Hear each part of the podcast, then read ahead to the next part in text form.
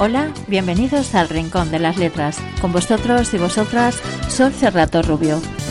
En la primera parte del programa vamos a escuchar la entrevista que hicimos al grupo Elma por el lanzamiento de su nuevo single Solo Pido.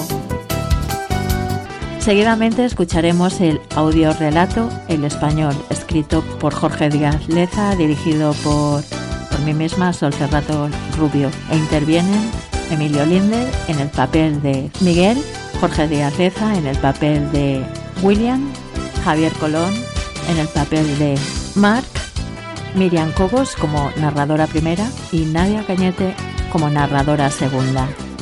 Amigos, amigas, estos son nuestros contenidos. Esperamos que sean de vuestro agrado y empezamos. Quédate con nosotros. Hoy tenemos con nosotros a Elma, un grupo catalán. Ellos acaban de sacar un nuevo single, Solo pido, un tema que habla de la violencia de género y además tiene un carácter benéfico. Vamos a hablar con Robert, uno de los componentes del grupo. Hola Robert, ¿qué tal? ¿Qué tal estás? Hola, buenas. Bueno, muchas gracias por, estar aquí acompañados. Eh, la verdad es que todo. El placer es nuestro. Para empezar la entrevista me gustaría preguntarte, ¿cómo surgió este tema? ¿Cómo surgió la idea de grabarlo? Cuéntanos un poco. Bueno, nace, nace a partir de, de, las noticias que, que, se van dando, ¿no? ya sea en, en el periódico o en, o en, la tele, de que, de que continúan eh, los malos tratos hacia, hacia las mujeres, la violencia de género, parece que, que nunca, nunca, llega a su fin. ¿no?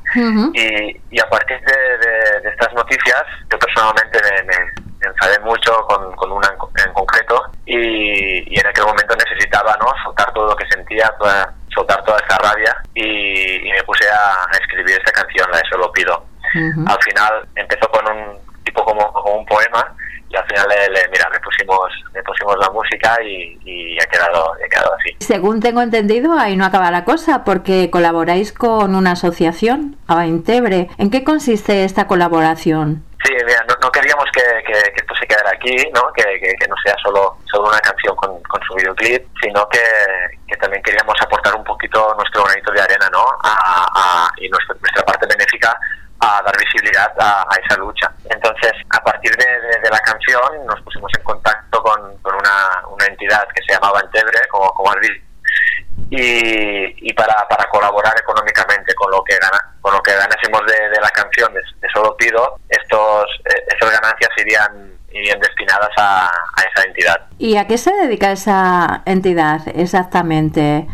colabora con mujeres o bueno otros temas sí bueno eh, es una entidad que, sin ánimo de lucro sí. que colabora con, con, varios proyectos y uno es este no eh, está el punto el punto morado no el punto violeta que, que tienen ellos en, en las fiestas patronales de, de, los pueblos tienen un punto violeta que para asesorar a, a, a los jóvenes y para y para dar más más información. Entonces también se dedican a hacer, a hacer cursos, a hacer exposiciones uh -huh. y, y, y, todo esto eh, siempre hace referente a, a, a concienciar a, la gente de que, de que esta lucha aún se está dando, ¿no? Y, y, poco a poco a ver si podemos ir eh.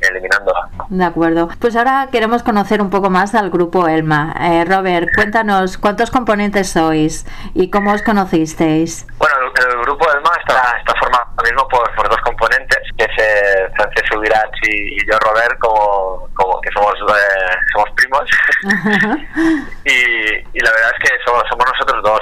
Antiguamente teníamos eh, un grupo de, de, siete, de, siete, componentes, pero bueno, por, por, circunstancias, pues al final nos separamos y, quedamos los dos. Elma nace así, ¿no? De, de un grupo de, jóvenes que, que, que quieren hacer música, que quieren divertirse y pues esto por motivos de al final se separan por trabajo por, por todo y quedamos los dos y mira así estamos de acuerdo y el nombre de Elma ¿por qué el nombre sí. de Elma para este grupo? es una curiosidad ¿no es Alma? ¿es Elma? es Elma es Elma a ver eh, Elma sale porque el primer grupo que, te, que tuve se llamaba El Mafio entonces, como éramos los eh, y al final nos, nos, partimos, y éramos dos, decidimos, muy, muy originales nosotros, de coger eh, del mafio la mitad del nombre, Elma. Ajá, no, bueno, tiene su significado, ¿no? Sí, sí, sí. ¿Y estáis preparando nuevos temas? Sí, la verdad es que sí, que, que tenemos ya temitas que tenemos muchas ganas de, soltar poco a poco, ¿no? Que están en, están en el horno y, y ahora el, próximo seguramente será para, para el hospital de, nuestro pueblo, somos de, de Tortosa, Tarragona, y nos propusieron no hacer una, una canción para el hospital. Y, y mira, sin, sin pensarlo, no aceptamos y, este será el próximo tema, creo que saldrá, ya, pero puede que de cara al 2021. ¿Cómo definiríais vuestra música? Yo acabo de escuchar el tema entre la gente y lo primero que me viene a la cabeza es música pop, conciertos rasgos flamencos. ¿Estás un poco de acuerdo con, con esta pequeña etiqueta que he puesto a tu música? A vuestra música, quiero decir. Sí, sí, completamente. Sí, la verdad es que eh, es que damos así, ¿no? Un poquito, un poquito de pop, pero no, no solo pop, ¿no? Sino, sino que también nos fijamos mucho con nuestros referentes, intentamos que, por ejemplo, son Estopa o Manuel Pasco, intentamos también dar al pop eh, algunos toques más, más aflamencaos e incluso un poquito más, más rockeros de vez en cuando, ¿no? Como, como este tema entre la gente. Pero sí, sí,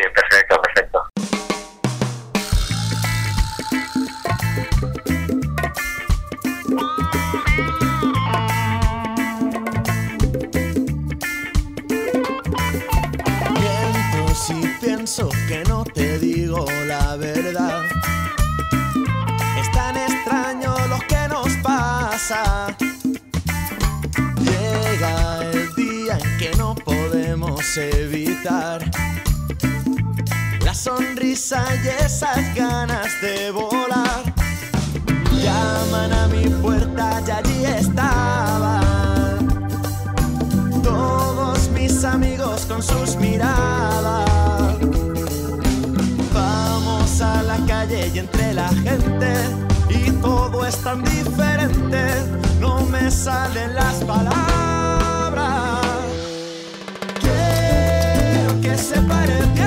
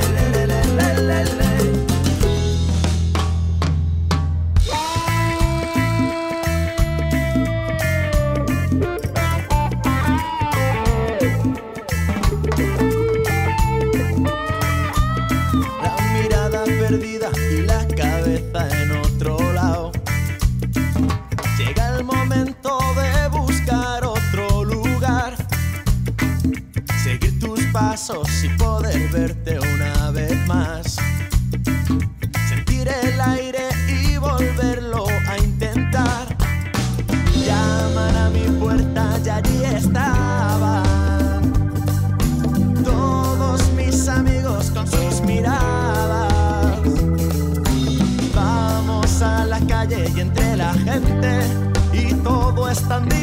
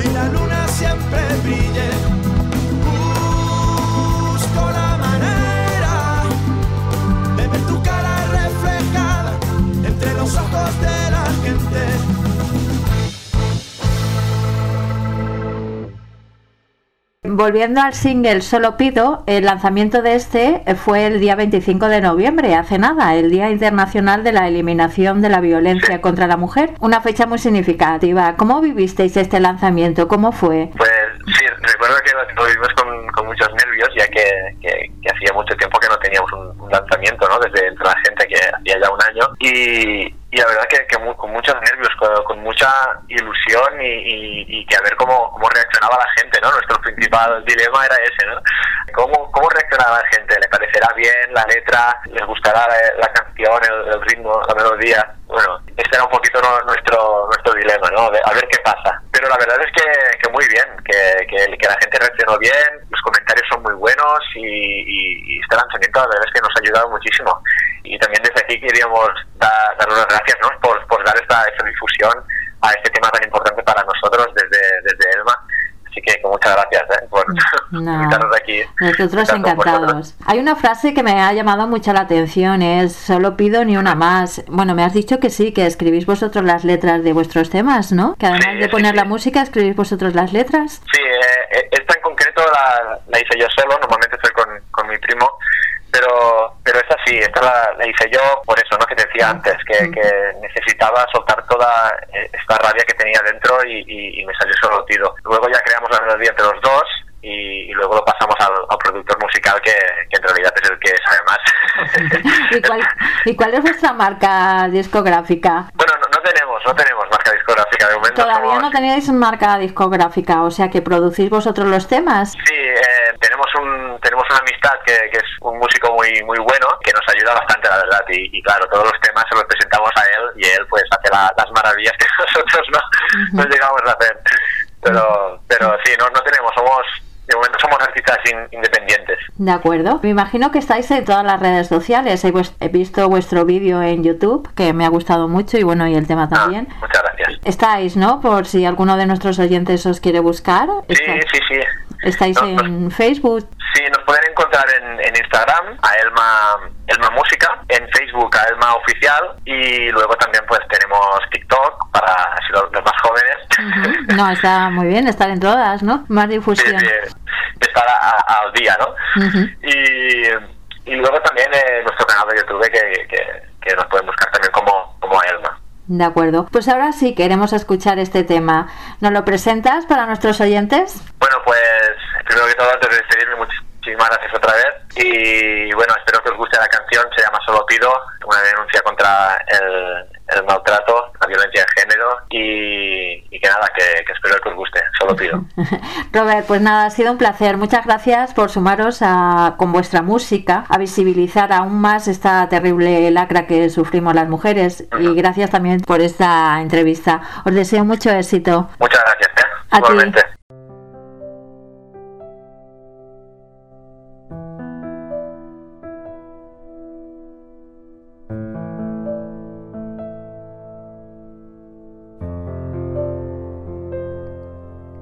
Solo pido que no te lleves alegrías, solo pido que no te lleves la virtud de esta persona que es capaz de andar sin rumbo siempre que quieras tú.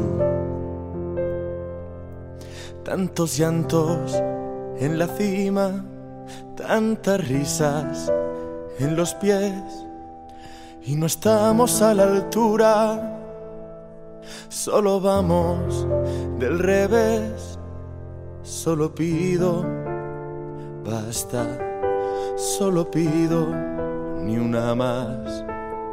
Quiero una bonita sonrisa que nos siga hasta el final, un recuerdo olvidado, un olvido que recordar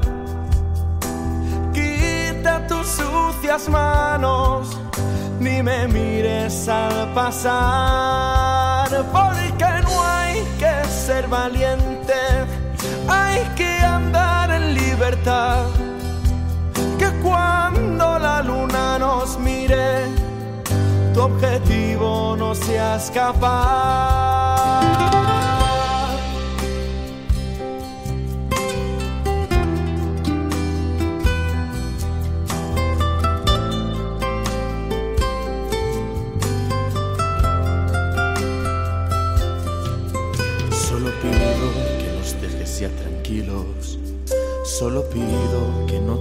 Vas a escapar, que sin ti el viento más resopla con ansias de libertad.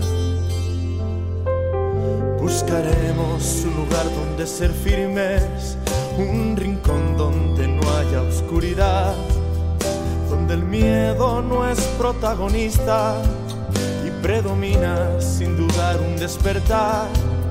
Solo pido, basta, solo pido ni una más.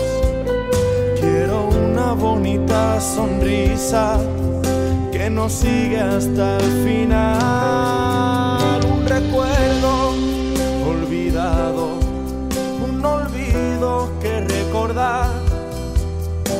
Quita tus sucias manos, ni me mires al pasar, valiente, hay que andar en libertad. Que cuando la luna nos mire, tu objetivo no sea escapar.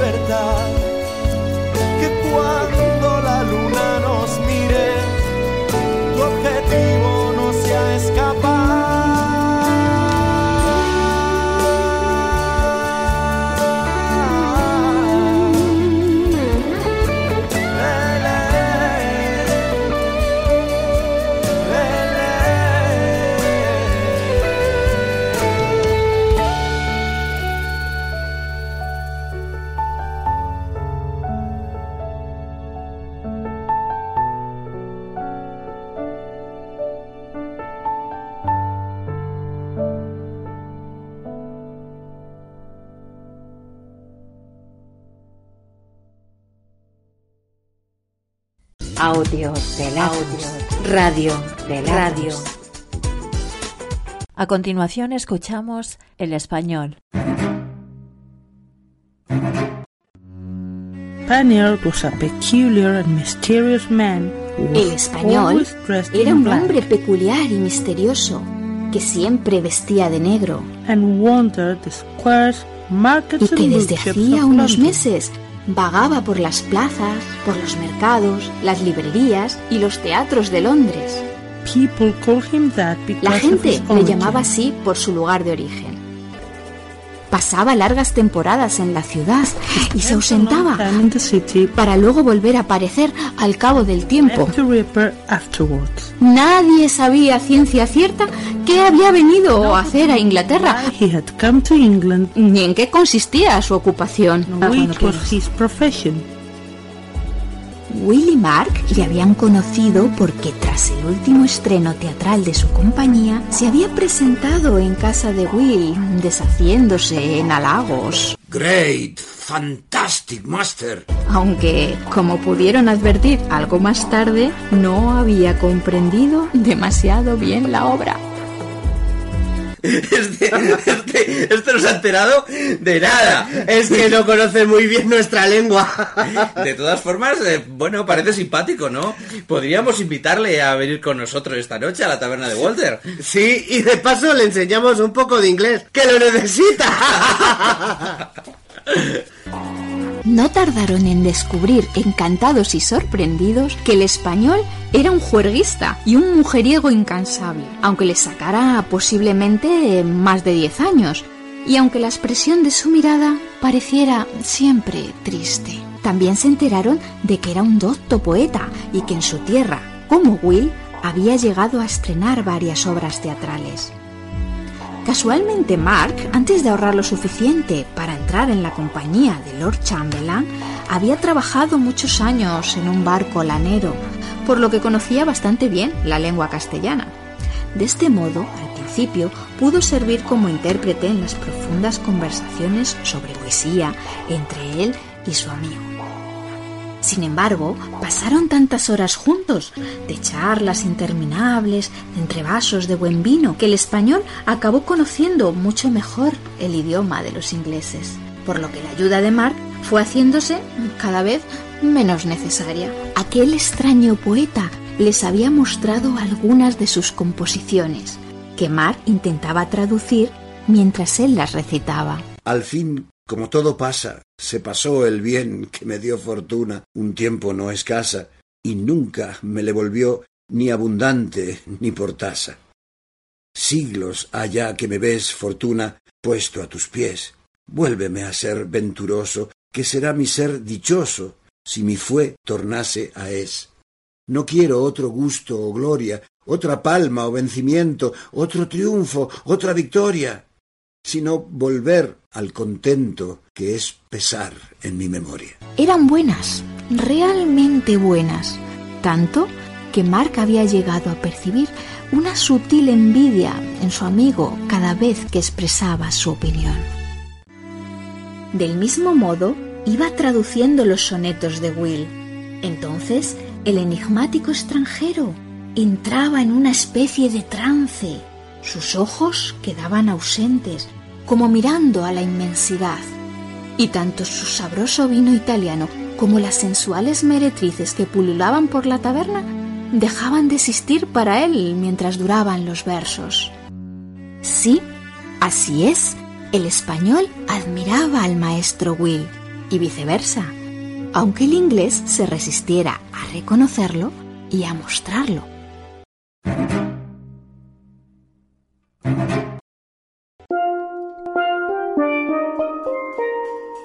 Mark penetró en la oscura estancia donde Will, a la luz de una vela, se afanaba vanamente en componer el primer acto de su nueva obra.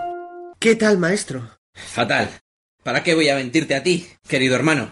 Y le tendió aquellos papeles escasos y llenos de tachaduras. No me lo puedo creer. Llevas el día entero encerrado en esta habitación. Y solo has escrito diez páginas y más de la mitad son tachones. ¿Y qué quieres que yo le haga si las musas se niegan a visitarme? Pero si has prometido tener la obra para dentro de dos semanas. Y dentro de tres debemos comenzar a ensayar. Will, ¿no habrás estado perdiendo el tiempo leyendo alguno de esos estúpidos libros? No. ¿Seguro? Seguro, Mark. Ayer te prometí que no volvería a hacerlo, y ya sabes que yo cumplo mis promesas. Más tratándose de ti. Mark, mírame, ¿quieres? Te juro que esos libros no han tenido nada que ver. Simplemente no se me ocurre nada. Eso es todo. En fin. Salgamos a echar un trago. Sí, creo que me vendrá bien despejarme un poco. Por cierto, ¿sabes que el español está otra vez en Londres? ¡No me digas! Había anochecido del todo. Mark y Will se dirigieron hasta el suburbio de Soldridge y entraron en la bodega de Walter. Difuminada en el ambiente sucio y vaporoso de aquel bullicioso lugar, Mark distinguió la esbelta figura de su común amigo. Estaba solo, sentado en una mesa, algo retirado de la gente, concentrado en la escritura, ajeno a la algarabía que palpitaba a escasos metros. Se acercaron. ¡Salud! ¡Español! ¡Salud, maestro! Me he enterado esta mañana de que habíais regresado a Londres. Estamos casi seguros de que os encontraríamos allí. Veo que estáis escribiendo. Sí, sí. Pero es inútil. Uy, no sé por qué me vuelo otra larga charla entre poetas. Iré a por vino. ¿Qué intentáis hacer? ¿Otro sonido? No, no. El primer acto de una obra. Vaya, interesante. ¿Sabéis? Yo también estoy tratando de empezar el primer acto de una nueva. Pero las musas no quieren visitarme. Ah, Entonces, vos y yo estamos igual. ¿Y en qué consiste vuestra obra? Si es que os place contármelo, claro. Pues veréis, no se trata de una pieza cualquiera, sino de algo muy importante para mí. Su asunto me ha obsesionado durante gran parte de mi vida y creo que no podría explicar quién soy realmente si no es a través de ella. Pero sentaos conmigo, maestro. Sentaos y os contaré con calma. Ya, como siempre. Menos mal que he traído la jarra más grande que tiene en la taberna.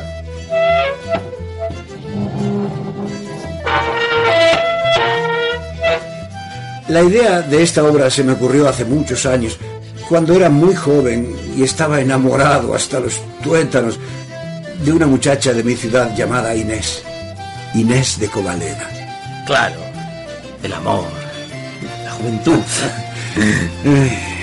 De algún modo, inspirado por esta pasión tan profunda, sentí la llamada de la poesía y, y comencé a escribir. Sin embargo, pronto pensé que componer sonetos no podía ser suficiente, dada la magnitud inabarcable de mis sentimientos. Os entiendo perfectamente. A mí me pasó algo parecido cuando empecé a escribir dramas. Un día, como por azar, llegó a mis manos una compilación de cuentos de origen italiano. Uno de ellos contaba la desgraciada historia de dos amantes. El cuento me impresionó muchísimo, tanto que estimuló mi imaginación como ninguna otra historia lo había hecho antes y en el transcurso de una noche de entusiasmo e insomnio, proyecté una gran obra teatral con la que inmortalizar a mi amada y exaltar la maravilla del amor, aunque de un modo trágico. Lógico. La grandeza del amor va siempre unida a la desdicha. Eh, Sin embargo, pocos días después, me enteré de que Inés me traicionaba. ¿Cómo? No es posible. Mi padre tenía razón. ¿Sabéis lo que me dijo en su lecho de muerte? Mark, voy a darte el mejor de los consejos. No te fíes jamás de las mujeres. Como os podéis figurar, todo acabó entre nosotros y, cegado por una ira irrefrenable, abandoné de inmediato la escritura de mi obra.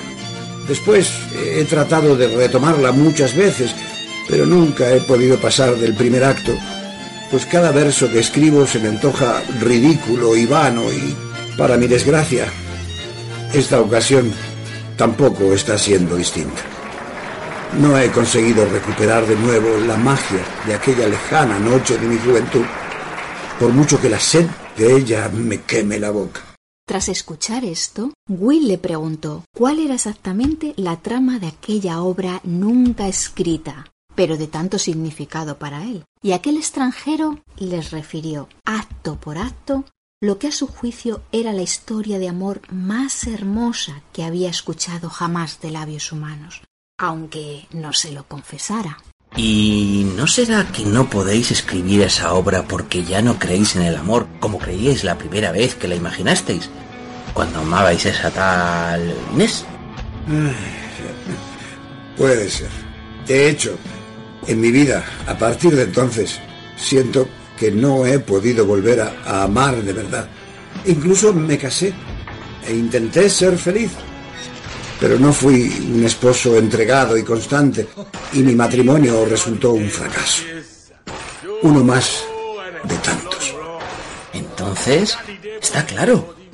Nunca lograréis terminar esa obra porque os hace revivir un suceso demasiado decepcionante para vos. A mí me pasó lo mismo cuando intenté escribir un drama sobre la locura de mi padre y perdí en tal empresa tres valiosísimos años. Si queréis mi consejo, dejadlo. Dedicad vuestra pluma a otros asuntos y escribid esa obra sublime con la que soñáis.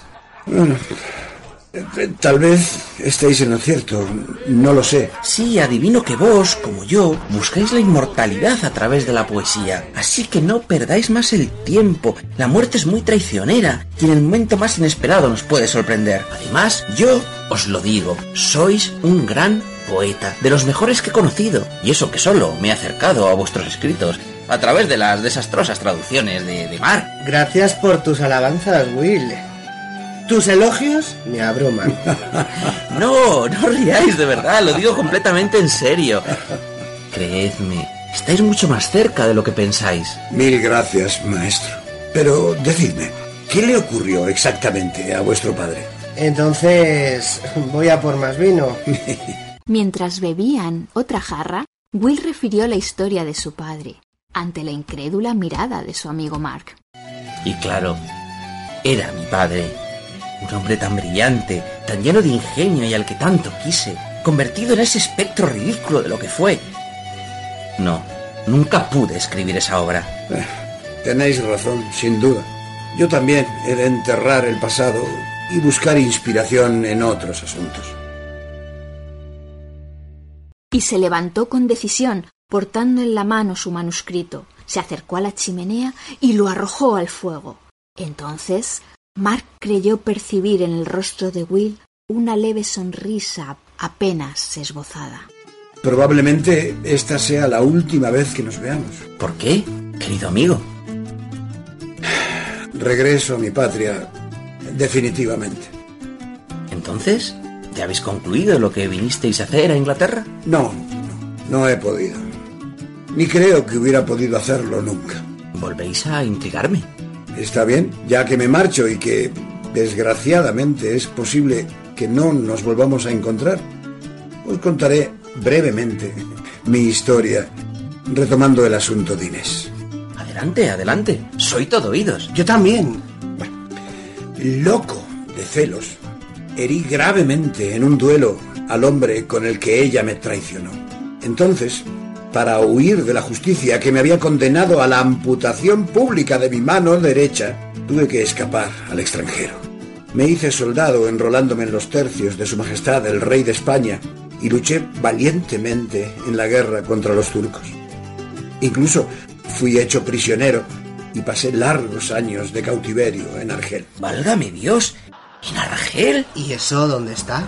Eh, eh, luego, luego te cuento. Muchos opinan que fui un héroe y... perdonad mi falta de modestia, pero yo también creo que durante todos esos años me comporté como tal. Si no, mirad, mirad esta mano, ¿eh? inutilizada para siempre por un disparo de arcabuz en una gloriosa batalla. ¡Santo cielo! Dios mío. ¿Y todavía os duele? Digamos más bien que me duele la vida. A mi regreso, mi rey no supo pagarme mis sacrificios por él y por mi patria. Tuve que ganarme el pan como recaudador de impuestos y, y finalmente, ¿eh? acusado de fraudes que no cometí, fui a dar con mis huesos en la cara. Un héroe, un poeta, una gran persona como vos, en la cárcel. No entiendo cómo Dios puede consentir esas cosas. Mark, estás bebiendo mucho. Para un poco. Mark, qué sorpresa tan agradable. Vente conmigo, guapo. Ahora, ahora no, Jane. No. Quiero saber cómo acaba la historia. Por favor, amigo mío, proseguid. No estuve mucho tiempo en la cárcel, pero sentí con inmensa convicción que no era justo. Y al regresar a la ciudad de Sevilla y ver cómo en una de sus más importantes plazas erigían una magnífica estatua a mi soberano, no pude evitar sentir un odio profundo hacia su persona.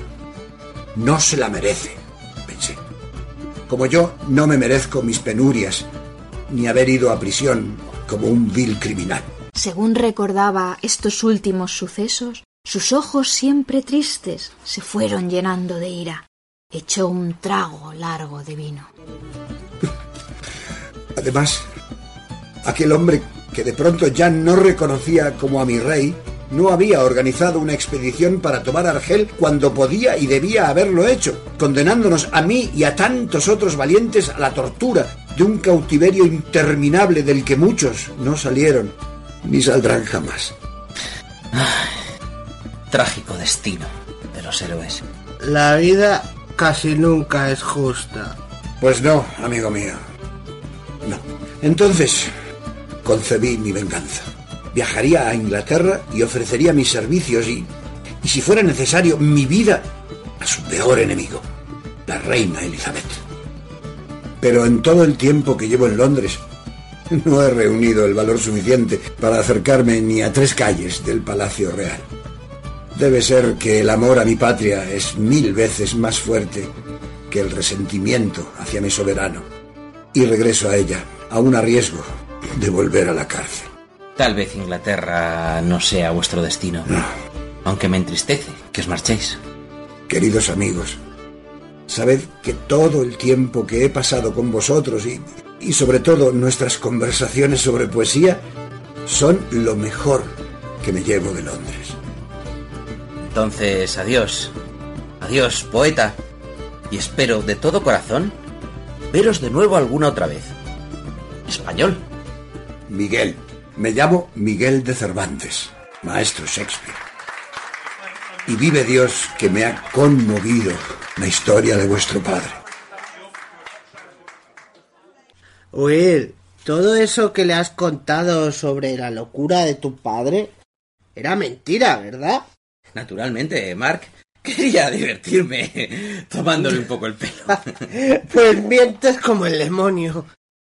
Yo también me lo hubiera creído si no fuera porque te conozco desde hace tanto tiempo. Pues se me ha ocurrido todo así. De repente. Debe de ser el vino, que agudiza el ingenio. No me digas. ¿De verdad no lo habías pensado antes? En absoluto, Mark. De pronto, me vino a la cabeza nuestra conversación de ayer, cuando entraste en mi habitación y me pillaste con ese libro de caballería en las manos. ¿Recuerdas que me reprendiste por estar leyéndolo en lugar de escribir mi obra? Naturalmente. No era para menos. Y me soltaste toda esa retaíla sobre lo perniciosos que son esos libros. Y me contaste lo de ese hombre de tu pueblo que se volvió completamente loco por culpa de Ah. leerlos y leerlos. Y al que finalmente tuvieron que encerrar, Sí. ¿te acuerdas? Sí, sí. Entonces apliqué la anécdota a la vida de mi padre y casi sin darme cuenta me lo inventé todo. Y, y, y, y, Will, todas esas salidas, esas aventuras disparatadas con el gañán de su escudero, ¿también se te han ocurrido de repente? Sí, Mark. De todas las maneras, es la historia más tonta que había imaginado nunca. Sí, es tontísima. Se nota que estás borracho. Ah, la del español sí que era una buena historia. Sobre todo al final, cuando una confusión provoca el suicidio de los dos amantes. Lástima que no sea capaz de escribirla. William volvió a sonreír, con un no disimulado gesto de picardía. Vámonos a casa, Mark. Esta noche, al fin, presiento la llegada de las musas.